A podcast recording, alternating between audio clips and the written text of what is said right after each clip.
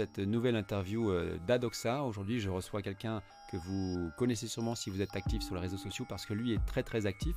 Ses analyses sont le plus souvent très pertinentes, mais parfois euh, ses analyses sont décriées et on va en parler avec lui. Notre invité, c'est Jean Messia. Bonjour Jean Messia. Bonjour. Bonjour, merci d'avoir accepté cette interview euh, pour Adoxa. je vous présente en quelques mots pour ceux qui ne vous connaissent pas.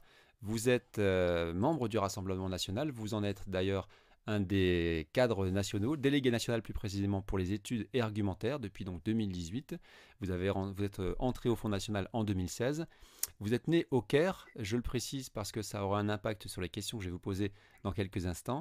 Et vous êtes un haut fonctionnaire, vous avez fait donc euh, l'ENA, il me semble, avant de rejoindre euh, Marine Le Pen pour coordonner son programme politique à l'occasion des présidentielles. C'est ça. La première question que j'ai envie de vous poser, Jean Messia, c'est une question d'actualité qui concerne les Gilets jaunes. Euh, beaucoup, de monde, euh, beaucoup de monde en parle en ce moment, on ne parle quasiment plus que de ça. Il s'agit de Ingrid Levavasseur, qui est un, je ne pas dire membre, fondateur, mais c'est un peu l'idée, c'est l'une des premières Gilets jaunes, euh, qui va lancer une liste aux européennes. Et elle est très très décriée dans la presse, sur les réseaux sociaux, notamment par les Gilets jaunes, qui lui reprochent d'être une carriériste. Enfin, je ne vais pas vous faire la liste de toutes les insultes que j'ai pu lire sur les réseaux sociaux, mais la question de fond que, que je me pose, c'est finalement cette liste Gilets jaunes, quoi qu'on en pense, qu'elle soit légitime ou pas, est-ce que finalement c'est pas le meilleur moyen ah, si quelqu'un est derrière au manette, je ne sais pas, vous allez me dire ce que vous en pensez, mais est-ce que c'est pas le meilleur moyen de diviser ce mouvement euh, qui, a commencé, qui a commencé le 17 novembre déjà On en était arrivé au dixième acte. Est-ce que c'est pas le meilleur moyen de le diviser et d'y mettre un terme? Bah, écoutez, il faut toujours se réjouir euh, que, quand les Français commencent à s'intéresser à la politique, on a beaucoup dit que les Français ne, s'intéressait plus, ne faisait plus confiance aux hommes politiques, n'attendait plus rien de la politique pendant des années. Le taux d'abstention euh, énorme et, sur le long terme est là pour en attester, hélas. Donc, bon, euh, le fait que des gens s'intéressent à la politique et veuillent effectivement se lancer en politique, en soi, n'est pas choquant. Maintenant, la démarche dont vous parlez euh, est une démarche assez singulière. il s'agit d'une personne qui avait manifesté son soutien à Emmanuel Macron, qui s'était vanté d'avoir voté Emmanuel Macron, qui d'ailleurs ne représente qu'elle-même, c'est-à-dire qu'elle se présente au nom des Gilets jaunes. Mais on ne peut pas d'un côté dire que le mouvement des Gilets jaunes, c'est un mouvement hétéroclite, euh, un mouvement euh, de gens venus de tous les horizons, qui n'est la propriété de personne, sur lequel aucun parti politique peut prétendre avoir de prise, et en même temps voir émerger quelqu'un qui s'autoproclame représentant des Gilets jaunes. Et d'ailleurs, euh, quand on va sur les, ronds-points et qu'on interroge un petit peu les, les parties prenantes sur le terrain les Gilets jaunes sur le terrain, beaucoup sont en fait euh, assez circonspects, c'est le moins qu'on puisse dire, en disant mais qui, qui, est, qui est Ingrid de Levavasseur Qui l'a mis là? Euh, de, quel pouvoir est-elle investie? Qui l'a investi de cette mission de les, de les représenter, sachant qu'il n'y a eu aucun vote au sein des Gilets jaunes, il n'y a pas eu d'adhésion préalable ou elle n'a pas eu reçu mandat, si vous voulez, des Gilets jaunes pour monter cette liste. Donc une fois qu'on a dit ça, le tableau s'éclaircit. C'est-à-dire qu'en réalité, euh, le, à qui profite le crime, si je puis dire? C'est-à-dire que si, crime il y a, eh bien, il est évident que euh, cette nouvelle liste des Gilets jaunes profite évidemment à, Emmanuel Macron et au pouvoir en place, qui, euh, je dirais, aura beau jeu de se gargariser en disant, ben voilà, comme il y a une liste des Gilets jaunes, elle va prendre effectivement au populisme et ça nous permettra euh, d'arriver euh, en tête. J'ajoute que c'est paradoxal parce qu'on nous a expliqué pendant des semaines qu'en fait les Gilets jaunes n'avaient rien à voir avec le Rassemblement national et n'avaient rien à voir avec les partis politiques. Et on découvre aujourd'hui dans les sondages que s'il y a une liste des Gilets jaunes, à quel mouvement elle prend le plus? Eh bien, elle prend au Rassemblement national, ce qui est bien la preuve que les Gilets jaunes, dans l'écrasante majorité de leurs revendications, euh, rejoignent effectivement notre projet présidentiel et euh, euh, nos propositions politiques pour le, pour le gouvernement de la France. Donc, ah, est très. Oui. On vous a retrouvé, Jean. on vous a perdu quelques secondes. Voilà. Donc tout ça, et tout ça est très téléphoné, si je puis dire. C'est ce que j'expliquais hier sur une, une antenne de, télévision, c'est-à-dire que en fait Macron applique un principe très ancien, hein, c'est le principe de, euh, de, Talleyrand qui disait les événements nous échappent, feignons de les organiser. Donc on organise en toute hâte euh, quelque chose pour tenter de récupérer un mouvement euh, à l'origine duquel Macron n'a pas été, qui ne l'a pas compris, qu'il s'efforce de juguler à travers un autoproclamé grand débat qui n'a de, qui n'a de grand que son inutilité, et qui donc vise à transformer en quelque sorte ce mouvement qui lui échappe complètement pour tenter de le contrôler et au contraire de le retourner contre ses adversaires. Donc la ficelle est grossière et j'invite effectivement tous les Français, y compris les Gilets jaunes, à ne pas tomber dans ce panneau. Alors vous l'avez bien dit, euh, à qui profite le crime? C'était ma deuxième question. Euh, a priori, vous l'avez confirmé au, au Rassemblement national et à la France insoumise notamment. Est-ce que vous pensez pour autant que quelqu'un tire les ficelles derrière cette euh, candidature euh, dont on a dit qu'Ingrid bon, Levasseur, pardon, était euh, assez proche, en tout cas avait voté Emmanuel Macron. Elle aurait même rencontré Marlène, Marlène Schiappa, ça lui a été reproché. dans sa liste, il y a des gens qui sont soutenus par tapis, une personne qui a ouvertement soutenu Emmanuel Macron. Est-ce que vous pensez qu'il y a une vraie, véritable volonté, une véritable maîtrise en tout cas de cette liste euh, dont l'objectif est sciemment de diviser le mouvement d'une part et d'autre part euh, de réduire euh, le, les, voix qui pourraient bénéficier, qui auraient dû normalement bénéficier au Rassemblement national notamment. Écoutez, moi je ne suis pas partisan des, des, tests complotistes. Je pense qu'effectivement, il y a sans doute une initiative de la part de quelques carriéristes de vouloir tirer profit d'un mouvement dont ils ne sont pas propriétaires, mais dont ils entendent tirer profit. Qu'ensuite ce soit greffé, si vous voulez, des intérêts bien compris de la part de gens du système, parce qu'en fait, qu'est-ce qui se passe finalement, si on veut un, peu élargir le champ de vision, c'est qu'on voit bien, si vous voulez, que le pouvoir macroniste est en total décalage avec le devenir du monde. Euh, Macron est une pièce du passé, c'est le représentant de la mondialisation des années 80 et 90 qui continue à péricliter et qui fait feu de tout bois pour tenter de se perpétuer. Et donc, effectivement, euh, la France manifeste à travers le mouvement des Gilets jaunes et à travers, la crise politique et sociale qui se manifeste dans notre pays depuis maintenant plusieurs semaines, la France, le peuple français manifeste sa volonté bien de rejoindre, je dirais, le nouveau monde, le nouveau paradigme qui prend place euh, pays, après pays dans l'ensemble euh, du, monde, aux États-Unis avec l'élection de Donald Trump, euh, au, au, Brésil avec Bolsonaro, en Angleterre avec le Brexit, en Italie avec Salvini. Et donc, évidemment, il y a une résistance, euh, je dirais, tous azimuts du, du, pouvoir macroniste et de tous les rentiers qui ont dirigé la France de ces 40 dernières années, les rentiers économiques, les rentiers politiques, les rentiers médiatiques, qui entendent effectivement perpétuer Macron parce qu'ils savent que Macron, c'est leur bouée de sauvetage.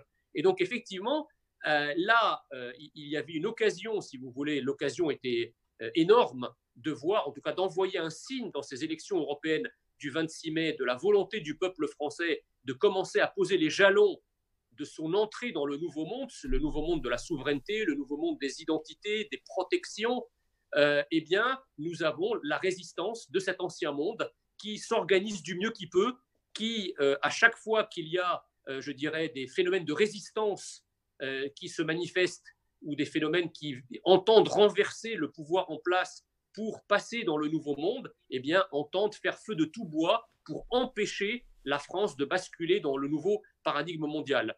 Mmh. Alors, ceci étant dit, je dirais que la France n'est jamais restée à l'écart des grands mouvements mondiaux. Euh, on se souvient de Mitterrand euh, de 1983, donc quand il a changé de Premier ministre et qu'il a changé de politique. Mitterrand lui-même, tout Mitterrand qu'il était, fut obligé d'aligner à l'époque la France sur le nouveau paradigme mondial de l'époque, qui était le paradigme néolibéral, ce qu'on appelle la, politique de la rigueur et l'orthodoxie budgétaire appliquée euh, à partir de, 1983 par Jacques Delors. Je ne doute pas, si vous voulez, que la France finira par rejoindre euh, le cortège des pays et le basculement dans le nouveau monde des identités et des souverainetés, mais c'est une question de temps et il faut faire attention parce que le pouvoir en place est en train simplement de nous dire on va pas se laisser faire, on va faire feu de tout bois pour résister, on va faire feu de tout bois pour se perpétuer et empêcher le basculement parce qu'ils n'ont qu'une idée en tête, c'est de rester au pouvoir, de garder le pouvoir, parce qu'en réalité, ils, n'en ont plus cure de rien, ni de la France, ni encore moins des Français. Dans ce que vous dites, il y a quelque chose de très intéressant. Les éléments de langage qu'utilise allègrement Macron, il parle, c'est lui qui a parlé d'ailleurs de, de nouveau monde euh, avant les élections, et mmh. il accusait euh, ses opposants qu'il s'est créé de toutes pièces, hein, quasiment, pour pouvoir mieux parler du progressisme. Il opposait progressisme et conservatisme, et il opposait notamment euh, son nouveau monde que lui incarnait avec l'ancien monde qui était représenté par la défense des identités, la défense des frontières, la défense de la souveraineté. Euh, il y a quelque chose ici qui, euh, qui se cristallise. Est-ce que vous pensez que le Rassemblement national euh, est un mouvement conservateur qui va s'opposer au progressisme incarné par Emmanuel Macron, ou c'est vraiment un mouvement qui n'est ni à gauche ni à droite? Moi, je ne sais pas ce que c'est le progressisme, hein, parce que franchement, quand on, quand on fait parler les progressistes de ce qu'est le progressisme, en réalité, c'est un régressisme, si je puis dire. Hein. C'est-à-dire qu'en réalité, nous avons des régressions épouvantables, qu'elles soient d'ailleurs économiques, qu'elles soient sociétales, et tout ça, euh, je dirais, drapé des phares avenants du progrès, de l'amélioration, etc. En réalité, euh, beaucoup de choses qui, nous sont présentées comme des avancées, comme de la modernité, ne sont rien d'autre finalement que des régressions, ne sont rien d'autre que la résurrection de pratiques d'un autre âge, que justement la modernité des frontières, des identités, des protections et du respect de l'homme euh, eh bien, avait remplacé. Et aujourd'hui, nous sommes en train de faire un bond soit de plusieurs dizaines d'années, soit de plusieurs siècles en arrière, mais en présentant ça comme étant la quintessence du, modernisme. Donc, euh, si vous voulez, ce qu'a réussi à faire Macron, et, il faut lui donner acte de ça, c'est qu'il a réussi une formidable mystification en 2017. C'est-à-dire qu'il a aggloméré et agglutiné autour de lui tout ce qui a gouverné la France ces 40 dernières années, ripolliné avec un vernis moderne sous ses traits juvéniles et souriants euh, de Nouveau Monde. Mais en réalité, ce n'est rien d'autre que le Nouveau Monde repeint, bariolé euh, des attraits euh, du Nouveau Monde. Maintenant, si on veut comprendre, si vous voulez, où est le Nouveau Monde et où est l'Ancien Monde, eh bien, j'invite simplement vos auditeurs et vos téléspectateurs à regarder d'une vue plus large ce qui est en train de devenir le monde. C'est-à-dire qu'en fait, qu'est-ce que, le monde aujourd'hui Quelle est la mondialisation d'aujourd'hui? Le monde d'aujourd'hui, c'est Trump, c'est Modi en Inde, c'est Jinping en, Chine, c'est Poutine, euh, c'est Salvini, c'est Bolsonaro. Alors évidemment, euh, ce sont des patriotismes, et donc comme ils concernent des patries différentes, on ne peut pas tous les mettre dans le même sac, mais enfin, il y a quand même des points communs très forts entre l'ensemble de ces régimes qui arrivent progressivement dans tous les pays majeurs de la planète c'est le retour de la frontière, le retour de la protection, l'idée que l'être humain n'est pas simplement un agent économique producteur et consommateur, mais qu'il est euh, le fruit d'une histoire, le fruit d'une culture, le fruit euh, d'une adhésion identitaire. Euh, c'est la croyance que non, la politique n'est pas simplement la gestion de la bérésina.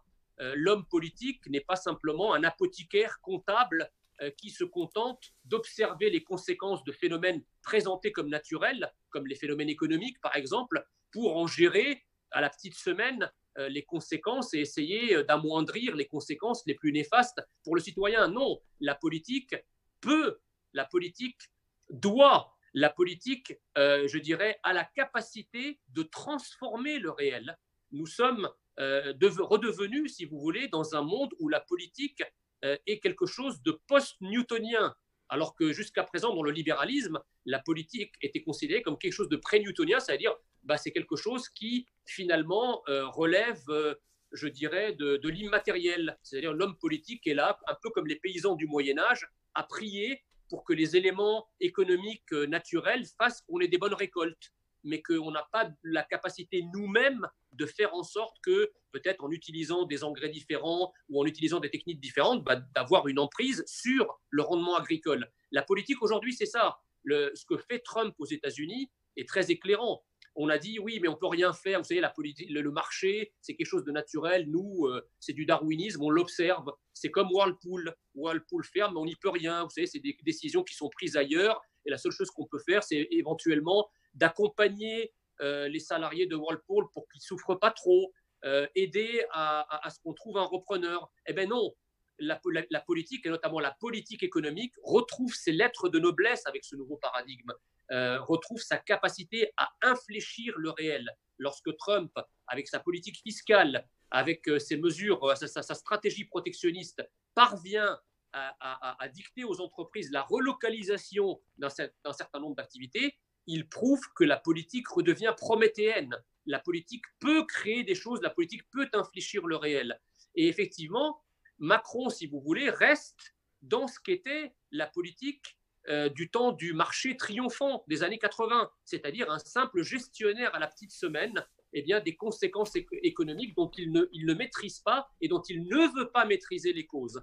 Donc, si vous voulez, le nouveau monde, il est là. Le nouveau monde, c'est celui qui reprend euh, son destin en main. Les peuples reprennent leur destin en main. les peuples choisissent de se protéger contre l'immigration, contre la concurrence déloyale, contre tout un tas de choses. Bref, c'est le grand retour des nations qui entendent être incarnées politiquement. Et ça, malheureusement, mmh. Macron euh, est une pièce du passé qui a vocation à disparaître. D'accord. Eh bien, écoutez, vous êtes bien motivé sur ce, sujet-là. Je suis bien content de vous avoir lancé là-dessus. Et j'ai une autre question. Dans le nouveau monde de Macron, il y a quelque chose qui existe toujours, c'est le, racisme. En tout cas, ce racisme, il est un peu décomplexé. Euh, je m'explique. Euh, vous êtes euh, régulièrement, Jean Messia, la cible de propos racistes sur les réseaux sociaux. Vous vous en défendez d'ailleurs. Vous avez d'ailleurs écrit un texte dessus.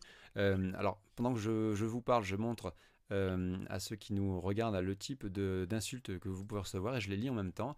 Un certain monsieur Boris Lemec, qui est un adhérent a priori en marche, euh, qui vous appelle monsieur Ossam Messia en référence au nom de, à votre nom de naissance que vous avez abandonné à l'âge de 20 ans quand vous avez embrassé la nationalité française. Autre exemple, euh, monsieur, bah, même, même, type de, de remarques de la part d'internautes qui vous renvoie à chaque fois à vos origines lointaines égyptiennes. Euh, enfin lointaine en, termes de temps, hein. et euh, un article euh, qui est paru également sur Adoxa, où Adoxa révélé, ou relevé en tout cas, une agression dont vous avez été victime, qui qui venait de Monsieur Yassine Bellatar, hein, qui est habitué au fait. et qui euh, vous disait, je cite, Wallah Jean, tu t'appelles pas Jean, tu t'appelles Jamal minimum.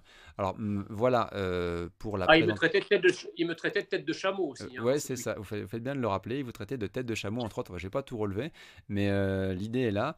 Et du coup, ma question c'est comment vous vous réagissez à, à, ce racisme décomplexé? On a l'impression que ces gens-là, sous prétexte d'être partisans de l'antiracisme, adhérents à certains certains partis qui se disent antiracistes euh, font preuve d'une espèce de, racisme complètement décomplexé parce que vous, vous avez choisi d'avoir une étiquette Rassemblement National, euh, étiquetée souvent ciblée d'extrême droite, c'est ma, question suivante.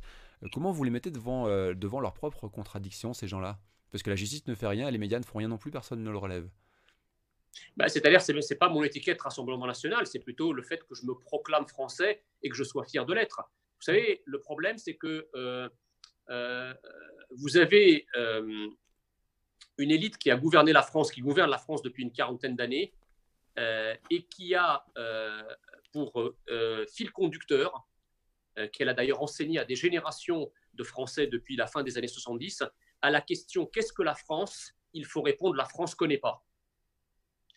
Donc en fait, on a éradiqué l'idée de France, l'idée que la France était un pays, l'idée que la France était une nation, l'idée que la France était un peuple, l'idée que la France a une identité nationale au même titre que tous les pays du monde ont leur histoire, leur culture et leur identité nationale, eh bien, cette élite-là, qui est post-nationale, a voulu arracher finalement la France à ce cadre structurant, euh, à ce cadre définissant par définition le peuple et chacun de ses citoyens. Donc, le problème, si vous voulez, c'est que comme disait Bernanos, les nouveaux convertis sont embarrassants. C'est-à-dire qu'à partir du moment où vous avez quelqu'un qui n'est pas né en France, qui n'a pas reçu la France en héritage, et qui, à travers une épopée personnelle, euh, à travers une odyssée personnelle, eh bien, a embrassé la France et est devenu profondément et sincèrement français parce qu'il aime la France, ben, bizarrement, ça apporte un flagrant démenti, un, un flagrant camouflet à toute une élite qui nous explique depuis 40 ans que la France, ne on ne connaît pas, la France, ça n'existe pas. Ben si, ça existe. La preuve, c'est que certains s'y convertissent. Donc vous comprenez, c'est un exemple qui est très embarrassant pour eux. Ça, c'est la première raison. La deuxième raison, c'est que à partir du moment où vous êtes noir, arabe, enfin bref, de la diversité, vous normalement, on a créé pour vous sur la palette politique un godet, si je puis dire, dédié, euh, où vous, allez, vous devez rester parmi le cheptel électoral diversitaire. C'est-à-dire que quand vous êtes arabe ou quand vous êtes noir et, que vous venez de la banlieue, ben vous êtes forcément de gauche.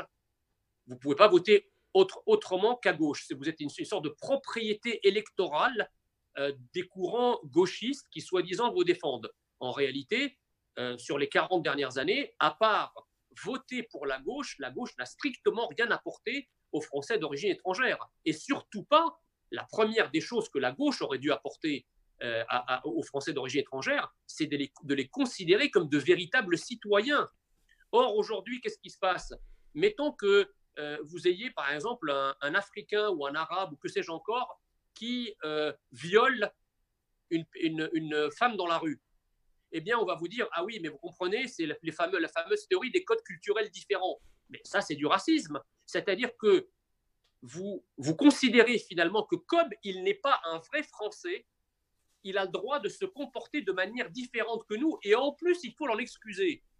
Or, un véritable antiracisme considère que tous les gens, que toutes les personnes ont les mêmes droits et les mêmes devoirs, qu'il y a une espèce d'égalité qui transcende les races et les couleurs de peau et les ethnies et les appartenances religieuses. C'est-à-dire qu'un viol est un viol, que ce soit qu'il soit commis par un noir, par un jaune, par un rouge, par un vert ou par un arabe.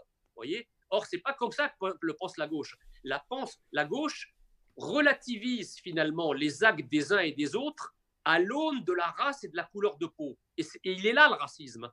Or, nous, au Rassemblement national, eh bien, nous privilégions, la seule chose que nous privilégions, la, seule chose que nous mettons sur un piédestal, c'est la citoyenneté. Rien ne peut concurrencer la citoyenneté. Vous n'êtes pas un musulman, vous n'êtes pas un juif, vous n'êtes pas un catholique, vous êtes un citoyen français. Or, le, paradoxe et finalement, je dirais, le, crime de la gauche au pouvoir et du système gauchisant des intellectuels euh, qui, euh, gouvernent la France depuis une quarantaine d'années, eh bien, ça a été de vider la notion de citoyenneté de sa substance pour y inoculer, euh, je dirais, le, des syndromes minoritaires. Euh, et en gros, votre qualité de citoyen de ces 40 dernières années ne vous donne droit à rien. Le peuple majoritaire qui n'est que citoyen, eh bien, il a droit à rien. Pour pouvoir droit avoir droit à quelque chose dans le système charpenté par nos dirigeants depuis 40 ans, il faut être une victime. Et pour être une victime, il faut appartenir à une minorité. Vous appartenez à une minorité raciale, une minorité religieuse, une minorité sexuelle, une minorité alimentaire. Là, c'est tapis rouge. Vous avez droit à tout. Mais vous avez juste le malheur d'être un simple citoyen qui appartient à ce que nous appelons le peuple central, c'est-à-dire qui n'appartient à aucune minorité, eh bien, vous n'avez droit à strictement rien du tout. D'accord? Et donc, la quintessence du racisme provient de la négation de la citoyenneté, parce que seule la, citoyenneté égalise. Seule la citoyenneté permet de ne pas différencier. Or, la gauche veut différencier, donc elle est, contre la citoyenneté au fond. Et c'est ça le paradoxe, alors même que la gauche a été historiquement l'un des courants politiques qui a précisément façonné et mis à l'ordre du jour la citoyenneté. D'accord. Et en fait, ce que vous dites là, c'est que euh, ce racisme-là, ce racisme de gauche est de plus en plus décrit. Il y a d'ailleurs pas mal de, personnes qui viennent euh, de la diversité, qui étaient avant, soit euh, au Parti Socialiste, j'avais envie, de dire feu le Parti, Socialiste, ou chez LFI, et qui dénoncent cette espèce de paternalisme que vous avez très bien décrit que vous avez très bien écrit, et, qui font qu'à un moment donné, ils se rendent compte que ben, ces, gens-là sont là simplement pour servir des intérêts idéologiques. Avant, euh, la France étant désindustrialisée, avant, par définition, euh, l'ouvrier était euh, la victime. Vous avez employé ce terme-là. Aujourd'hui, il n'y a plus d'industrie. Est-ce qu'on peut considérer que à un moment donné, il y a eu un virage où la gauche s'est cherché de nouvelles victimes et les a trouvées dans les gens issus de la diversité en continuant à les victimiser? Exactement, mais en fait, si on revient historiquement, pour, je dirais, à, si on veut expliquer historiquement ça, tout ça remonte en réalité à mai 68. Hmm. Je vous rappelle qu'en mai 68, euh, c'est un mouvement qui était dual.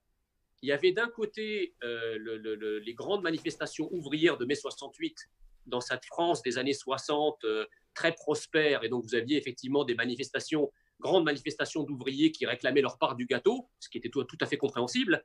Et vous aviez de l'autre côté ce qu'on a appelé, euh, entre guillemets, la commune étudiante, euh, qui était en gros les, fils à papa qui faisaient des manifestations monstres extrêmement violentes, mais qui, eux, ne réclamaient évidemment pas des hausses de salaire, ils, réclamaient juste euh, le, droit de, pouvoir rentrer dans le dortoir des filles dans les universités à 2 heures du matin. Hmm. vous voyez bien qu'on a deux phénomènes, deux mouvements qui sont totalement différents dans leur nature. Or, à cette époque-là, la commune étudiante menée par euh, Daniel Cohn-Bendit notamment, a tendu la main aux ouvriers en leur disant bah, faisons cortège commun et essayons de faire la révolution globale. Évidemment, euh, les ouvriers, les syndicats ouvriers de l'époque n'étaient pas dupes et ont bien compris que les petits cons qui, euh, qui jetaient des pavés sur les, sur les CRS pour jouer à la révolution, ça, ça pas du tout dans leurs revendications existentielles de l'époque en termes de pouvoir d'achat, etc. Et donc, ils ont refusé. Et donc, je dirais, les étudiants de mai 68 on, ressentit ce refus des ouvriers de se joindre à eux comme une sorte de dépit amoureux.